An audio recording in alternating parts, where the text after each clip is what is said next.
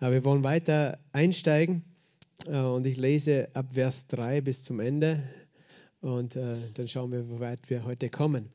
Gepriesen sei der Gott und Vater unseres Herrn Jesus Christus. Er hat uns gesegnet mit jeder geistlichen Segnung in der Himmelswelt in Christus, wie er uns in ihm auserwählt hat vor Grundlegung der Welt, dass wir heilig und tadellos vor ihm sind in Liebe. Und er hat uns vorherbestimmt zur Sohnschaft durch Jesus Christus für sich selbst nach dem Wohlgefallen seines Willens das äh, zum Preise seiner der Herrlichkeit seiner Gnade, mit der er uns begnadigt hat in dem Geliebten. In ihm haben wir die Erlösung durch sein Blut, die Vergebung der Vergehungen nach dem Reichtum seiner Gnade. Die hat er uns reichlich gegeben in aller Weisheit und Einsicht.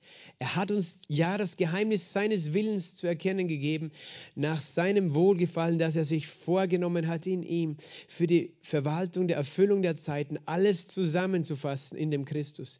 Das, was in den Himmel und was auf der Erde ist, in ihm. Und in ihm haben wir auch ein Erbteil erlangt, die wir vorherbestimmt waren, nach dem Vorsatz dessen, der alles nach dem Rat seines Willens wirkt damit wir zum Preise seiner Herrlichkeit sein, die wir schon vorher auf Christus gehofft haben. In ihm sind, seid auch ihr, nachdem ihr das Wort der Wahrheit, das Evangelium der, eures Heils gehört habt und gläubig geworden seid, versiegelt worden mit dem Heiligen Geist der Verheißung, der ist das Unterpfand unseres Erbes auf die Erlösung seines Eigentums zum Preise seiner Herrlichkeit. Amen. Vater, danke für dein Wort und danke für deinen Geist, der unser Lehrer ist, der Heilige Geist, der uns in alle Wahrheit leitet, der uns alles äh, lehrt und erinnert, was du, Jesus, gesprochen hast, der uns Offenbarung gibt, der Geist der Weisheit und der Offenbarung. Sei willkommen, Heiliger Geist. Rede zu unseren Herzen. Das ist mein Gebet in Jesu Namen. Amen. Ja, im Epheserbrief, wie wir schon gesagt haben, geht es darum, dass wir die Auswirkung des Evangeliums äh, erfahren. Das heißt nicht nur, was Jesus getan hat, nicht nur, dass wir gerechtfertigt sind aus Glauben, so wie der Römerbrief das Evangelium darlegt, sondern auch eben diese Tatsache, äh, was äh, dass es jetzt bewirkt hat, wo, wo wir hingekommen sind. Was ist unsere Position in Christus? In Christus oder in ihm, das ist eines dieser Schlüssel. Äh, Aussagen dieses Briefes in ihm. Wir sind in ihm, in Christus. Und du kannst dir das vorstellen, so wie wenn du eine Zelle in einem Körper bist oder ein Glied an einem Körper. Du bist in ihm mit Christus verbunden, eins mit ihm. Er ist das, der Leib und wir sind eingepflanzt worden, unser Geist. Nicht unser Körper, unser Körper ist noch hier auf der Erde, aber unser Geist ist mit Christus verbunden. In ihm ist ein Geheimnis.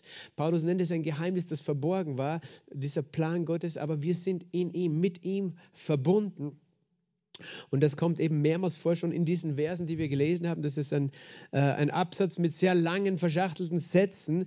Und oft hilft es, diese Sätze ein bisschen auseinander zu dividieren, auseinander zu zerlegen, damit man den Sinn besser versteht. Aber eben Paulus, hat, Paulus war wirklich ein, ein Schriftgelehrter und er, er, er, schrieb sehr komplexe Texte. Das ist nicht einfach.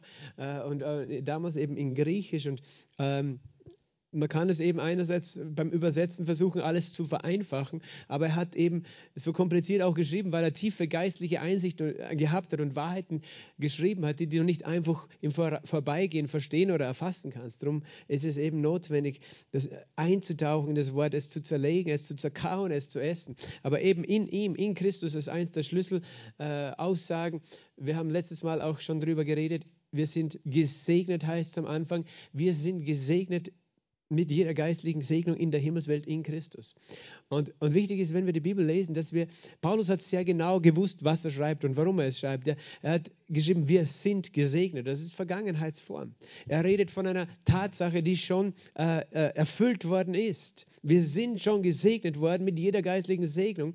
Und das heißt, es ist eine Wahrheit, die, die dein Verstand wird sagen, wie, wie schaut das aus und wie geht das, die du zuerst einmal nur glauben kannst. Du kannst nur sagen, ja, es ist so. Ich stimme überein mit dem, was Gott sagt in seinem Wort, bevor ich es noch erfasse. Aber Gott spricht zu deinem Herzen, zu deinem Geist, zu deinem inneren Menschen. Ähm, und, äh, äh, und wenn wir das erfassen, der, der, Geist Gottes im neugeborenen Christen, das bist du, ein Kind Gottes, der Jesus empfangen hat, der wird bezeugen. Das heißt, äh, er wird übereinstimmen, wenn es die Wahrheit ist, was ich jetzt sage oder was Paulus hier geschrieben hat. Dann wird etwas in dir Ja sagen, wie ein grünes Licht, eine Ampel in dir, die auf grün schaltet, wenn das Wort Gottes, die Wahrheit Gottes kommt. Und umgekehrt, wenn jemand eine Lüge erzählt, etwas, was nicht Gottes Wort ist, dann wird etwas in in dir, nämlich der Geist Gottes, der in dem Gläubigen wohnt, sagen, nein, das ist nicht die Wahrheit. Aber wenn du heute hörst, auch wenn du es noch nicht hier erfassen kannst, ich bin gesegnet, darüber haben wir letztes Mal geredet, ich bin gesegnet mit jeder geistlichen Segen in der Himmelswelt, auch wenn es noch nicht dein Verstand wirklich erfassen kann, diese Wahrheit, aber in dir ist der Geist Gottes, der sagt, das ist so und der dich dadurch aufbaut, der dich ermutigt. Und während du das Wort hörst, wirst du gestärkt an deinem inneren Menschen. Das hat eine Auswirkung auch auf deinen äußeren Menschen, sprich deine Seele, deine Gedanken, deine Gefühle, ähm, bis hin zu deinem Körper. Auf jeden Fall, ich lese äh, weiter im Vers 4, äh, wie er uns in ihm auserwählt hat. Also du kannst es einfach auseinandernehmen jetzt einfach. Gott hat mich auserwählt. Sage mal, Gott hat mich auserwählt. Und dann steht weiter, vor Grundlegung der Welt. Vor Grundlegung der Welt. Das ist eine lange Zeit her. Nach biblischer Zeit sind das 6000 Jahre her. Früher hat er dich schon auserwählt. Äh, vor Grundlegung der Welt ähm, hat er dich auserwählt. Er hat dich ausgesucht, er hat dich gekannt. Er hat schon gewusst, dass du ihn annehmen wirst. Und er hat sich darüber gefreut. Aber das heißt, Gott hat einen Plan, der Zeit und Raum übersteigt. Er hat, dich, er hat uns auserwählt. In ihm wieder, in ihm. Er hat uns auserwählt, mit Christus verbunden zu sein. Er hat uns auserwählt, weil wir Christus angenommen haben, weil wir jetzt in Christus sind. Vor Grundlegung der Welt schon, vor langer Zeit. Und zwar mit einem Ziel, dass wir heilig und tadellos vor ihm sind. Das ist unsere Bestimmung, heilig und tadellos zu sein. Er hat mich auserwählt, heilig und tadellos zu sein. Sag das einmal. Er hat mich ausgewählt, heilig. Dieser erste, diese ersten Verse, da geht es um deine Bestimmung und wer du wirklich bist und wofür du geschaffen bist. Du, du und ich, wir sind geschaffen. Heilig, heilig heißt abgesondert, besonders, anders. Äh, heilig ist immer auch äh, etwas Kostbares. Wenn etwas heilig ist, ist es zugleich sehr wertvoll. Heilig ist aber auch äh, etwas, das beschmutzt man nicht, weil es, es ist rein, es ist unbefleckt, es ist vollkommen. Gott ist heilig und äh, das ist eben der Maßstab. Gott ist heilig. Aber wir sind berufen, heilig zu sein. Und das, das steht manchmal im Konflikt mit unserem irdischen Leben, wo wir, äh, wo wir manchmal auch äh, Dinge denken, wo wir wissen, dass das ist nicht wie Gott denkt. Dinge sagen, wie Gott nicht sagen würde. Ähm, wo unsere Augen Dinge anschauen, die Gott nicht anschauen würde, weil er er ist heilig, er ist anders und du bist bestimmt, anders zu sein, anders und besonders zu sein. Ähm, nicht sozusagen im Schmutz der Sünde zu leben, nicht im Schmutz von schlechten Gedanken, schlechten Gefühlen zu leben, nicht äh, ja, einen Standard, der ganz anders ist als Gott zu haben, sondern du bist bestimmt, anders zu leben. Äh, manchmal ist es eine Herausforderung, wenn du gläubig geworden bist, weil, weil du äh, andere Gewohnheiten hast. Es gibt so viele Menschen, weißt du, sind gewohnt, jedes zehnte Wort, das sie sagen, ist ein Fluchwort, ein Schimpfwort. Und das ist ganz normal. Aber das, du weißt, das ist zum Beispiel ein Beispiel, wo du sofort siehst, dass es, da, und, es, gibt einen Unterschied zwischen Menschen, die sich an Gott orientieren, für die der heilige Gott gegenwärtig und präsent ist, und andere, die, denen das egal ist, die gar nicht oft merken, wie schmutzig ihre Worte sind weil sie es nie gelernt haben und auch weil sie noch nicht äh, neu geboren sind. Aber wenn wir dann Jesus empfangen, dann merken wir, wir können nicht mehr so schmutzig reden. Wir können und wollen das nicht, weil wir sind anders. Wir sind bestimmt, anders zu sein. Ähm, wir können nicht Gedanken von Stehlen und Lügen nachgehen, ohne dass äh, das widerspricht dem, der wir wirklich geworden sind. Es hat mit unserer Identität zu tun, weißt du? Wenn, wenn ich dir sage, du musst heilig sein, damit Gott dich annimmt, äh, dann äh, versuchst du von außen dich zu bemühen und äh, zu verändern, um Gott zu gefallen. Aber wenn ich sage, Gott hat dich schon geschaffen als ein Heiliger in ihm, als jemand, der heilig gemacht ist durch das Blut Jesu, ähm, und du fängst an zu erkennen, wer du bist, dann wirst du dich distanzieren von Dingen, die schmutzig sind. Wenn du verstehst, wenn, äh, weiß ich nicht, jemand heiratet und sein schönstes Kleid anzieht oder eben Anzug, wenn dir bewusst ist, was du anhast, dann wirst du nicht in den Dreck gehen, oder? weil du hast jetzt etwas Besonderes an. Wenn du aber deine Arbeitskluft anhast, ist es dir egal. Aber geistlich gesehen hast du, bist du eine neue Schöpfung, hast etwas anderes angezogen und Gott möchte dich erinnern, du bist bestimmt, heilig und tadellos zu sein. Anders, vollkommen, tadellos. Nichts, das es zu bemängeln gäbe. Vor ihm, vor ihm, nicht getrennt von ihm, sondern vor ihm in Liebe. Und die Vers, auf dem ich da hinaus will, ist Vers 5 noch heute. Und uns vorherbestimmt hat zur Sohnschaft durch Jesus Christus für sich selbst nach dem Wohlgefallen seines Willens. Gott hat uns vorherbestimmt zur Sohnschaft. Sag mal, Gott hat mich zur Sohnschaft bestimmt. Ich weiß, dass das für Frauen jetzt schwierig auszusprechen ist, weil du bist eine Tochter, eine Frau, das weiß ich. Äh, aber der Begriff Sohnschaft, und ich werde es gleich noch erklären, hat natürlich eine gewisse zusätzliche Bedeutung, weil ähm, ein Sohn damals eine andere Position und andere Rechte hatte als eine Tochter in der Regel.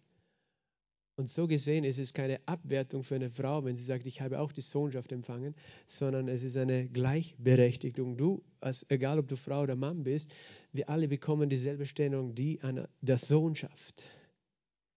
Das heißt, wir alle werden ganz besonders behandelt, weil das ist der Sohn zum Beispiel, der der, der Erbe ist und nicht die Tochter gewesen in dieser Zeit. Äh, und äh, der die, der die Vollmacht hat, die Autorität hat.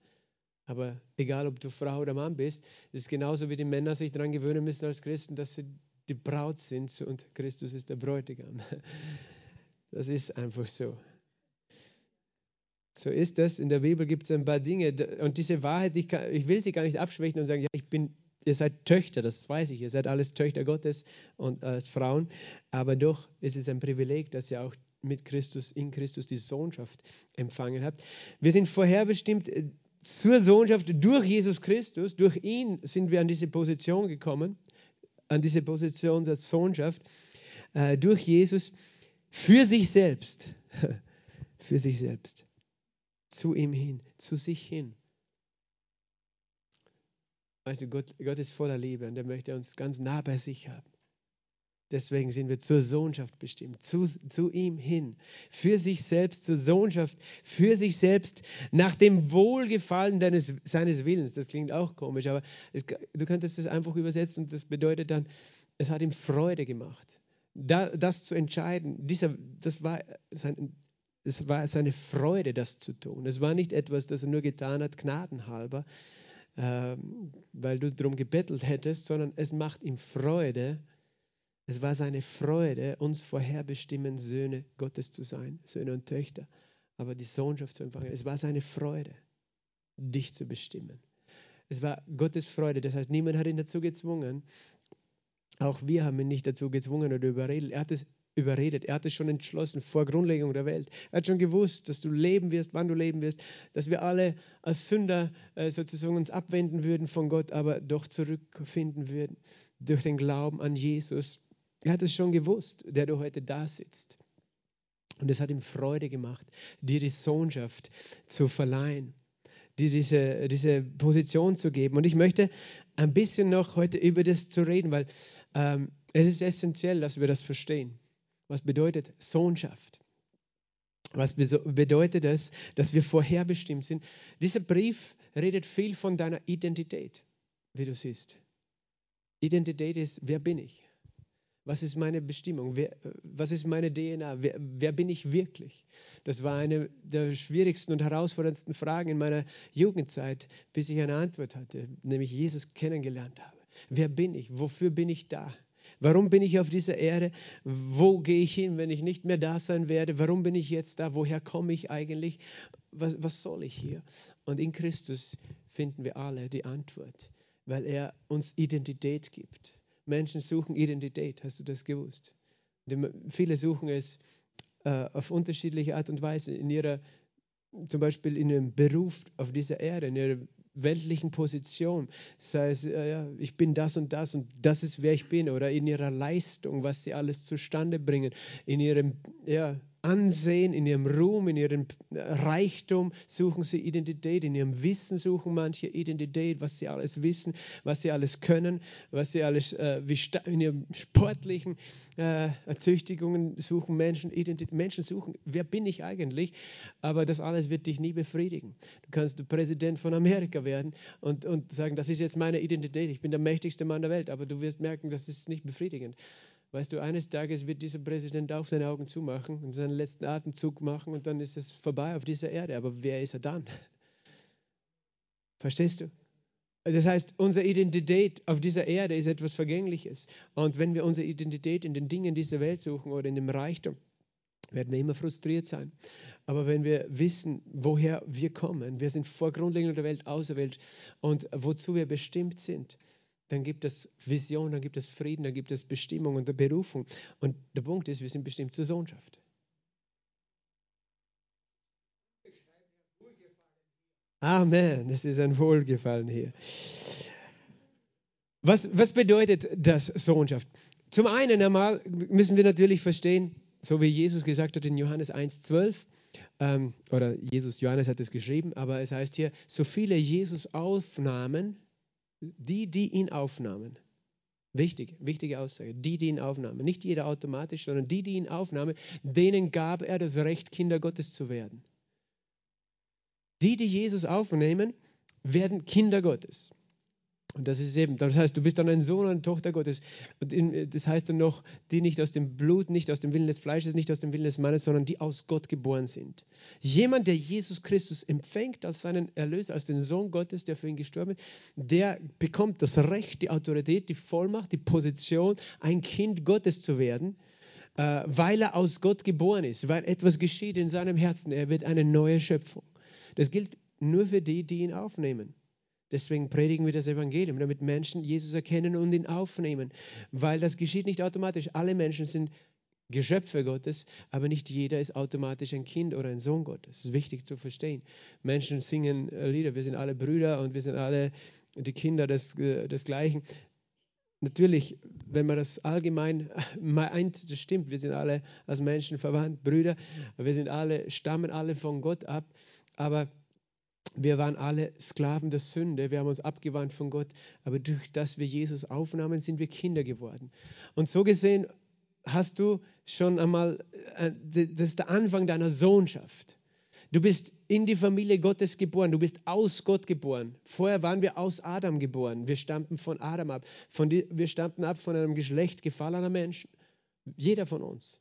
Aber als du Jesus aufgenommen hast, hat sich deine Abstammung geändert. Dein Geist ist jetzt aus Gott geboren. Denen, die äh, an seinen Namen glauben, die, Vers 14, glaube ich, oder Vers 13, die aus Gott geboren sind. Und äh, das heißt, es beginnt mit der Geburt, mit der geistlichen Geburt. Jesus nennt das auch die neue Geburt. Ihr müsst von neuem geboren werden in Johannes 3. Ein Mensch muss von neuem geboren werden. Das ist die Basis deiner Sohnschaft. Und was, was, was bedeutet das als erstes eben? Du bist Teil der Familie Gottes. Gott ist dein Vater. Gott ist dein Vater und du bist einfach sein Kind. Du stehst in einer ganz anderen Beziehung sozusagen zu Gott, als du vorher zu ihm standest. Du stand, stehst, äh, das, was wir den Blutsbund nennen, repräsentiert eigentlich so dasselbe wie eine Familie. Weil in einer Familie sind wir blutsverwandt und eine Familie gibt alles füreinander, wenn es eine funktionierende Familie ist. Die Eltern geben alles für die Kinder. Die Kinder halten zusammen.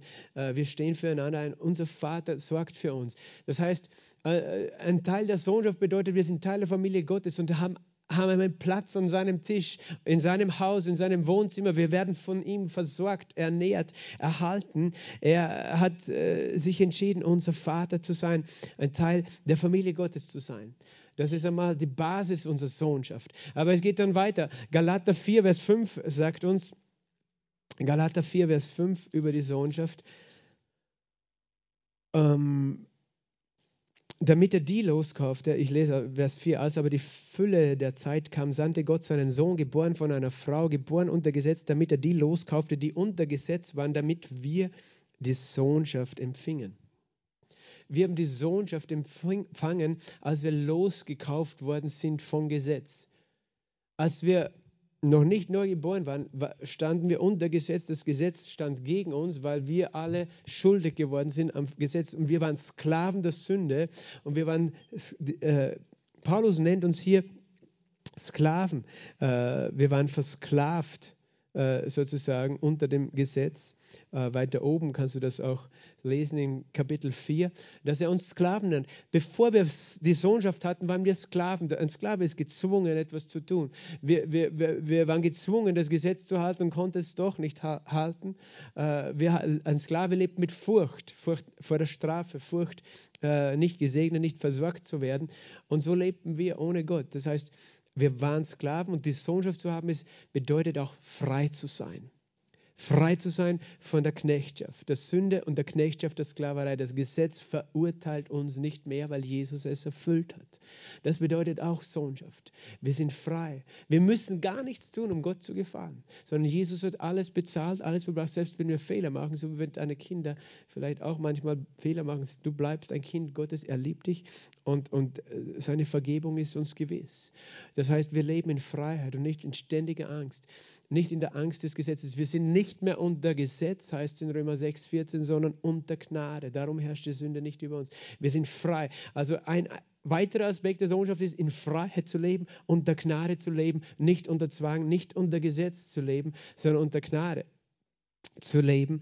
Äh, dann wenn du die Bibel kennst, heißt es auch im Römer 8, Vers 14 bis 16, so viele vom Geist Gottes geleitet sind, die sind Söhne Gottes.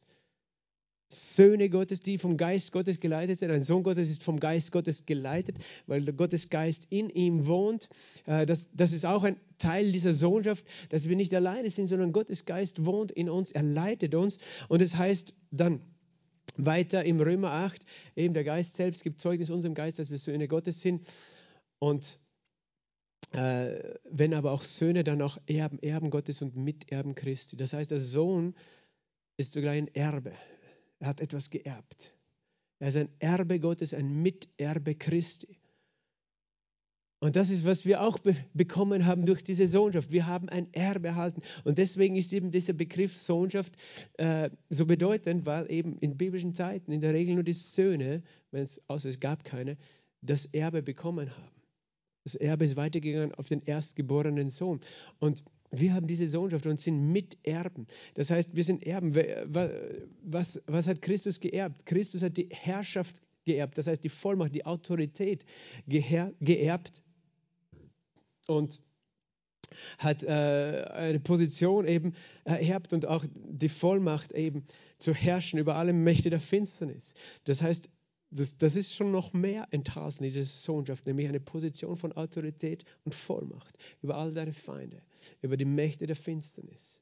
Verstehst du? Das ist, das ist mit hinein in diesen Begriff, wenn es heißt, wir haben, sind vorherbestimmt zur Sohnschaft. Aber ich möchte euch etwas zeigen noch, äh, was, ich, was mir wichtig ist, dass ihr das versteht, wenn wir über die Sohnschaft reden. Und das können wir auch nochmal im Römerbrief Kapitel 8 aufschlagen, Vers 22 äh, bis 23. Denn wir wissen, dass die ganze Schöpfung zusammen seufzt und zusammen in Geburtswehen liegt bis jetzt. Nicht allein aber die Schöpfung, sondern auch wir selbst, die wir die Erstlingsgabe des Geistes haben, auch wir selbst seufzen in uns selbst und erwarten die Sohnschaft die Erlösung unseres Leibes.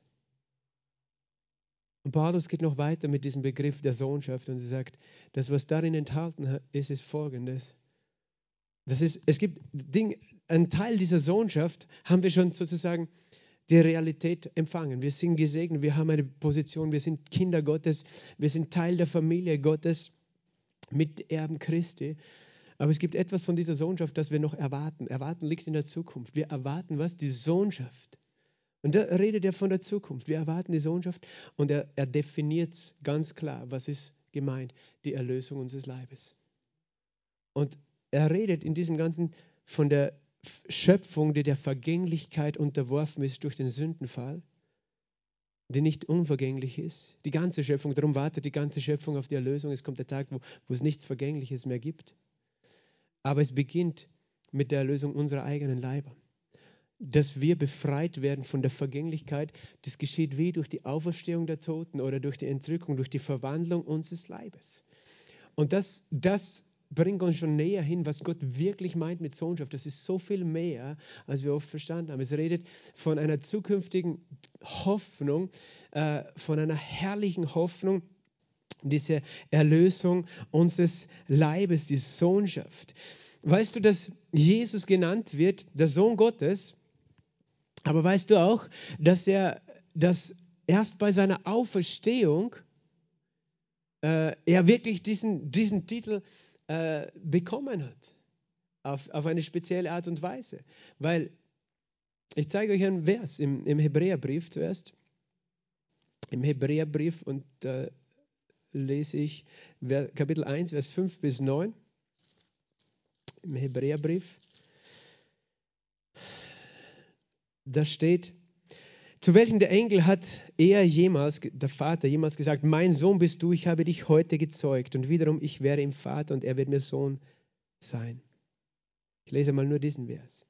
Zu welchen der Engel hat Gott jemals gesagt, mein Sohn bist du, ich habe dich heute gezeugt? Das ist ein Zitat aus Psalm 2, ich glaube Vers 8.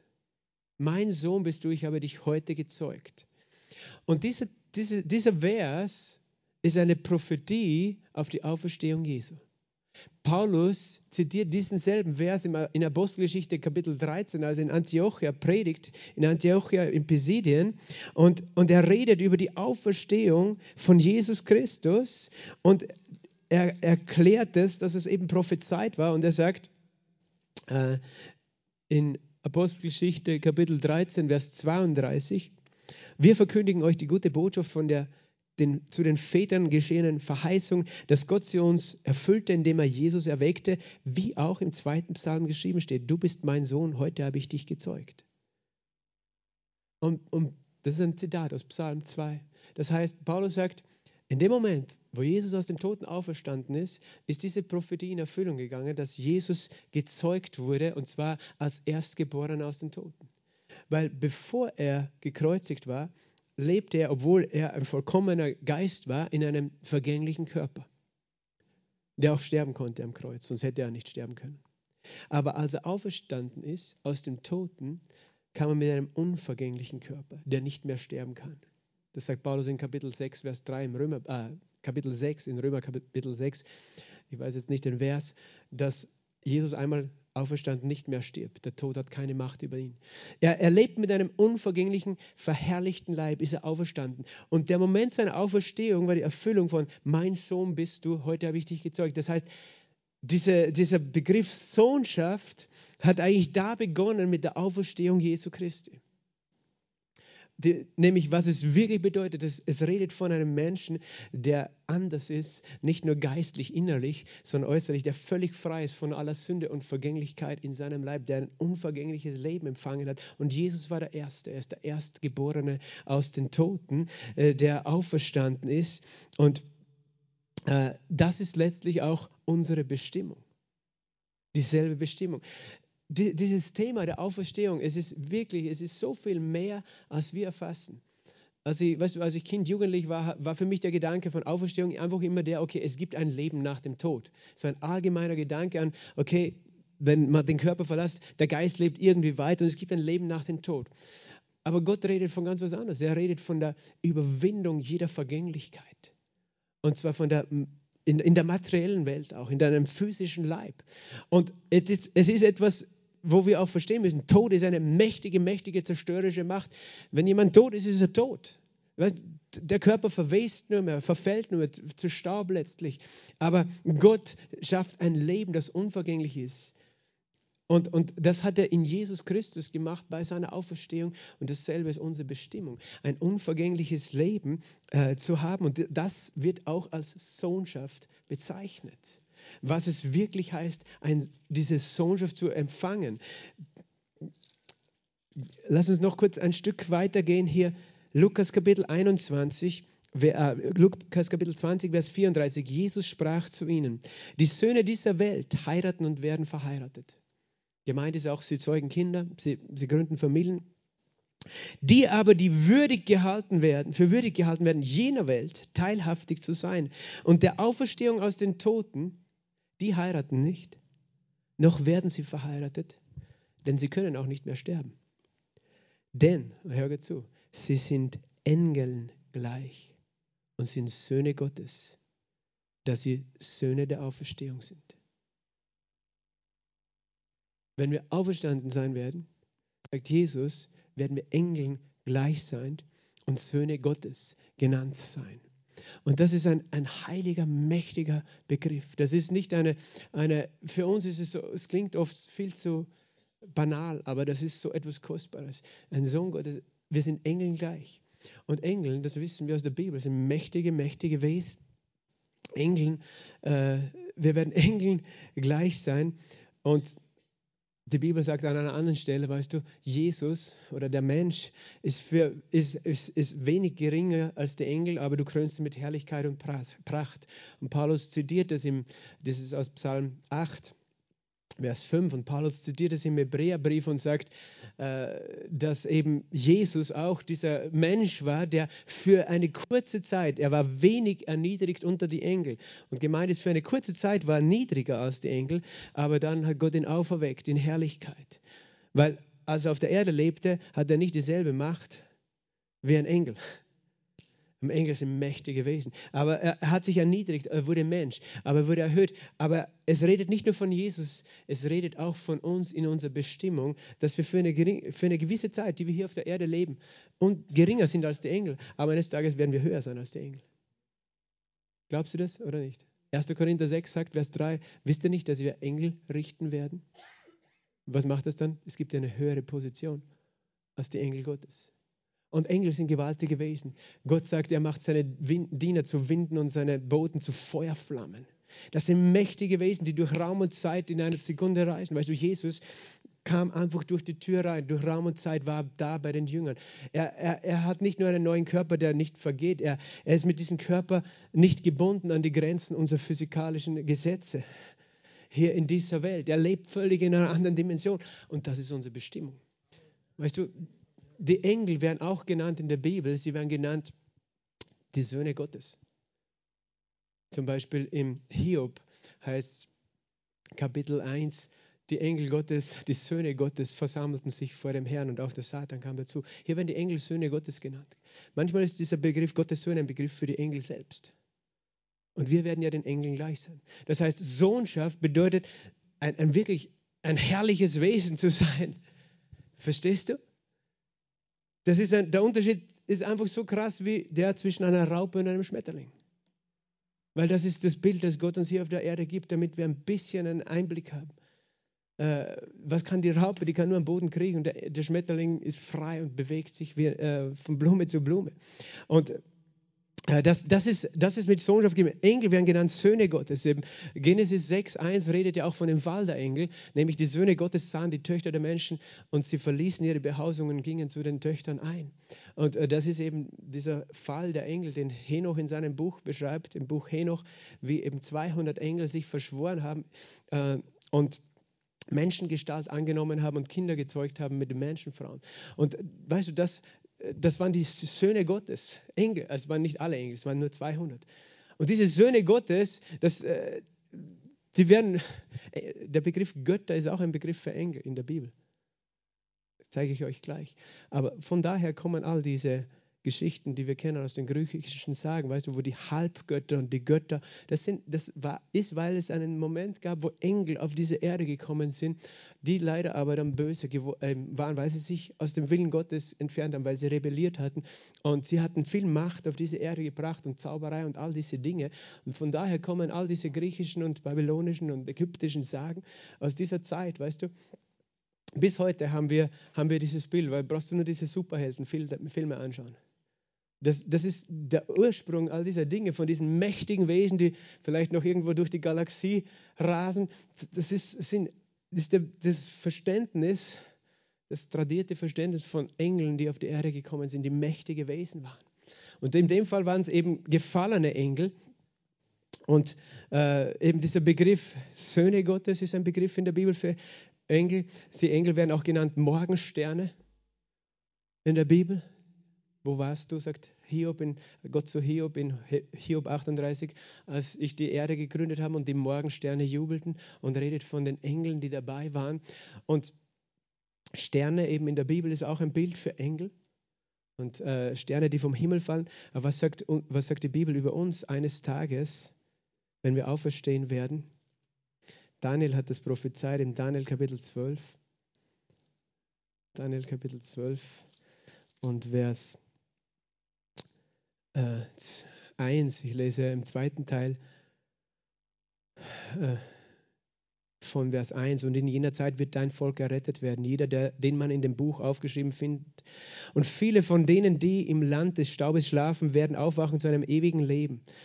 Und die Verständigen, Vers 3, werden leuchten wie der Glanz der Himmelfeste. Und die, welche die vielen zur Gerechtigkeit gewiesen haben, leuchten wie die Sterne immer und ewig. Und er redet von denen, die auferstanden sein.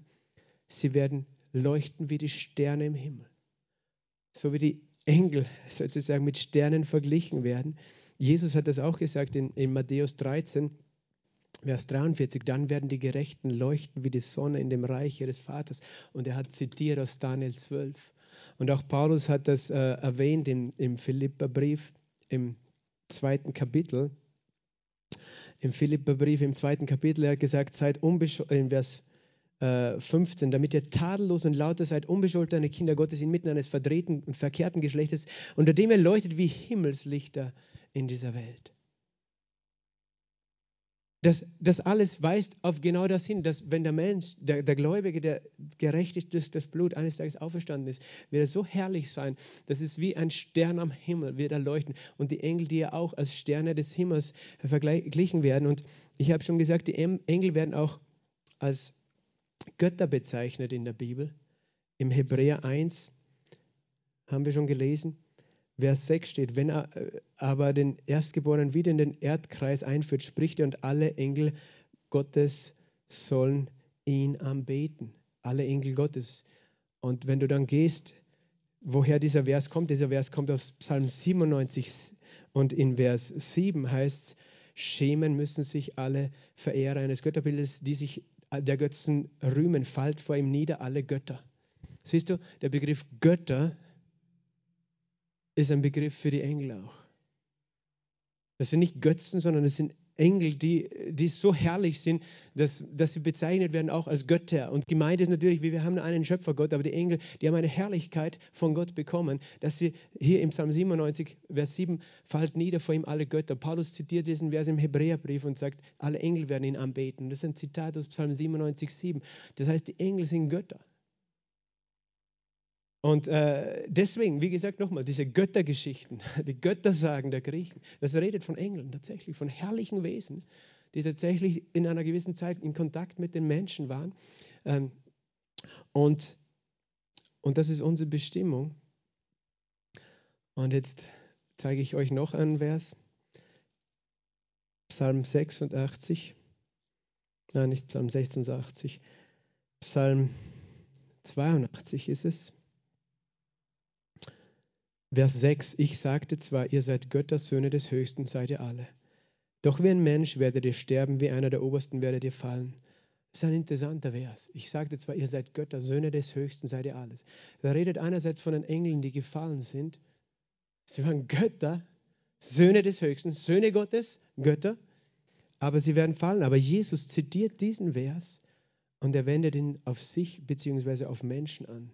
Jesus zitiert diesen Vers im Psalm, äh, im Johannes Kapitel 10, Vers äh, 34. Sie, sie klagen ihn an, weil Jesus von sich sagt, er ist der Sohn Gottes und, und sagen in Vers 33, äh, wir wollen dich steinigen, weil du, der du ein Mensch bist, dich selbst zu Gott machst. Jesus antwortet ihnen, steht nicht in eurem Gesetz, Psalm 82, 6, geschrieben, ich habe gesagt, ihr seid Götter. Wenn er jene Götter nannte, an die das Wort Gottes erging, und die Schrift kann nicht aufgelöst werden. Jesus war sehr überzeugt, dass das Wort Gottes Gottes Wort ist, von ihm inspiriert. Er hat es zitiert. Er hat gesagt, das steht geschrieben und das ist so. Das ist nicht nur eine symbolische Aussage. Er sagte von dem, den der Vater geheiligt hat, du lästest, weil ich sagte, ich bin Gottes Sohn. Und Jesus kannte seine Bestimmung. Und er wusste, wer er ist. Er wusste, dieser Vers gilt für ihn. Aber weißt du, dieser Vers gilt nicht nur für ihn, der der Erstgeborene aus den Toten ist. Ich bin ein Sohn Gottes, Gott gleich. Und er, er redet jetzt von seiner Menschlichkeit, sondern er redet davon, dass wir diese Position empfangen. Diese Position der Sohnschaft bedeutet eine ganz, ganz herrliche Position, nicht nur mit einem herrlichen Körper, mit einer herrlichen Ausstrahlung, etwas, das völlig alles übertrifft, was deine Vorstellung äh, nur irgendwie sich vorstellen kann. Sohnschaft bedeutet die Erlösung deines Leibes von deiner Vergänglichkeit. Und wenn es heißt, wir sind vorherbestimmt zur Sohnschaft, dann heißt es, du bist bestimmt, nicht wie eine Raupe auf der Erde zu kriechen, sondern es wird der Tag kommen, wo du fliegst wie ein Schmetterling. Und der Unterschied wird so krass sein wie zwischen einem einfachen Menschen und einem mächtigen Engel, der sozusagen im Himmel leuchtet. Und so wirst du leuchten und du wirst mächtig von Gott äh, gebraucht sein. Im 1. Korintherbrief, Kapitel 15, das berühmte Kapitel über die Auferstehung, und da komme ich schon zum Schluss schon, heißt es über die Auferstehung, Vers 42, so ist die Auferstehung der Toten. Es wird gesät in Vergänglichkeit. Es wird auferweckt in Unvergänglichkeit. Punkt 1. Die Sohnschaft ist, bedeutet Unvergänglichkeit. Punkt 2. Es wird gesät in Unehre, es wird auferweckt in Herrlichkeit. Herrlichkeit ist dein Erbe als Sohn Gottes, als Teil der Sohnschaft. Punkt 3. Es wird gesät in, äh, äh, in Schwachheit.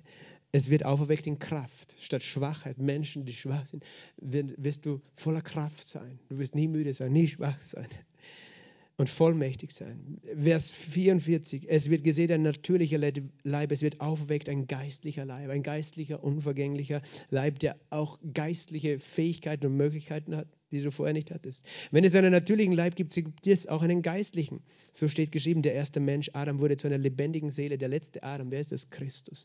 Zu einem lebendig machenden Geist. Das Geistliche ist nicht zuerst, sondern das Natürliche. Wir leben jetzt in diesem natürlichen Körper. Danach das Geistliche. Der erste Mensch ist von der Erde irdisch.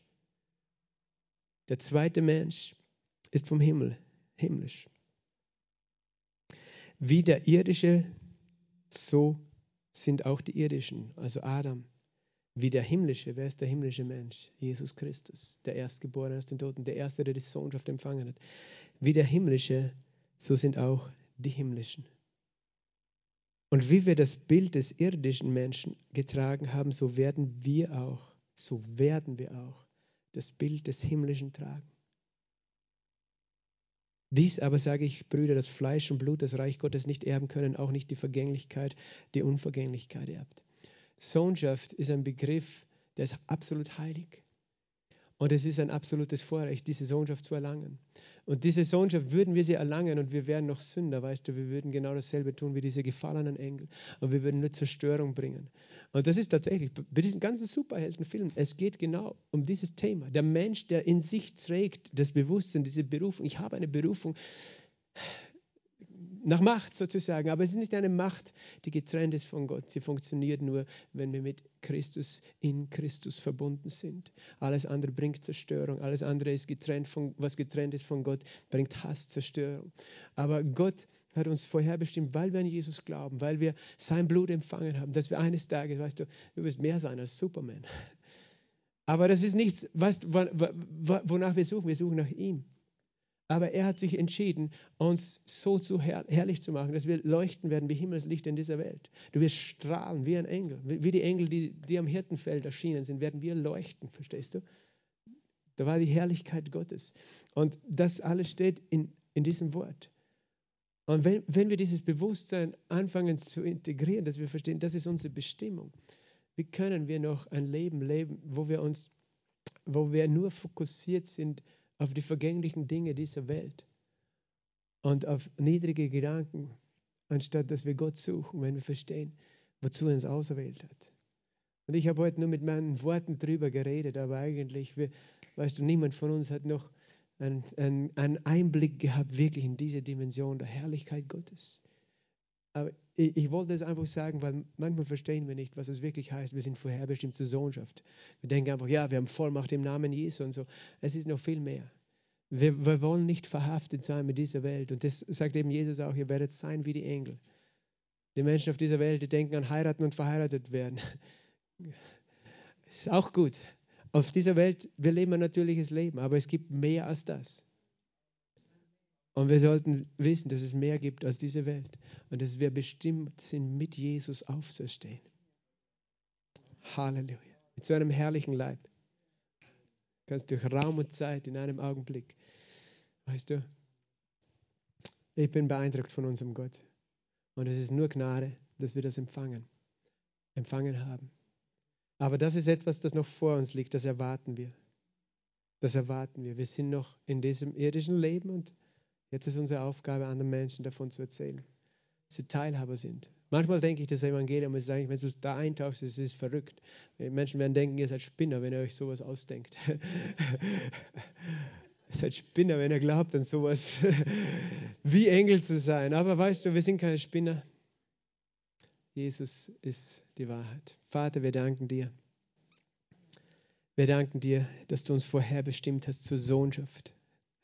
Nach dem Wohlgefallen deines Willens. Du hast uns vorherbestimmt zur Sohnschaft für dich selbst, vor dir. Nach deiner Freude. Es war dir deine Freude, Herr, dass du uns Anteil gibst an deiner Herrlichkeit. Auch wenn wir das jetzt noch nicht sehen und erfassen können, Herr, wir sagen, ja, wir glauben es, Herr. Wir glauben es und wir, wir wollen, Herr, deiner Berufung würdig wandeln und leben, Herr. Herr, dass wir verstehen, Herr, du hast uns an deine Seite berufen. Du, der mächtige Gott, wirst uns so einen wunderbaren Leib geben, wie du ihn Jesus gegeben hast, als du ihn auferweckt hast. Du wirst uns völlig in die Freiheit von jeder Schwachheit und Vergänglichkeit führen.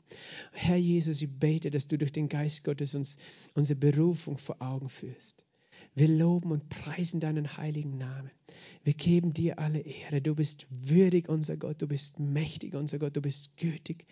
Herr, und mach uns jetzt schon hier auf dieser Erde, auch wenn unser Körper noch ein irdenes Gefäß ist, haben wir schon jetzt diesen Schatz deiner Herrlichkeit in, unseren, ja, in unserem Inneren. Lass uns jetzt schon hier auf dieser Welt ein Licht sein und leuchten, denn du hast uns erwählt, Kinder des Lichtes zu sein und jetzt schon zu leuchten, Herr, durch das Licht deiner Liebe und Gnade in dieser Welt, dass Menschen das Licht deiner Liebe und Erlösung erkennen, das Licht des Evangeliums sehen können und auch umgestaltet werden zu deiner Ehre, Vater. Wir geben es in deine Hand, in Jesu Namen. Amen. Gott segne euch.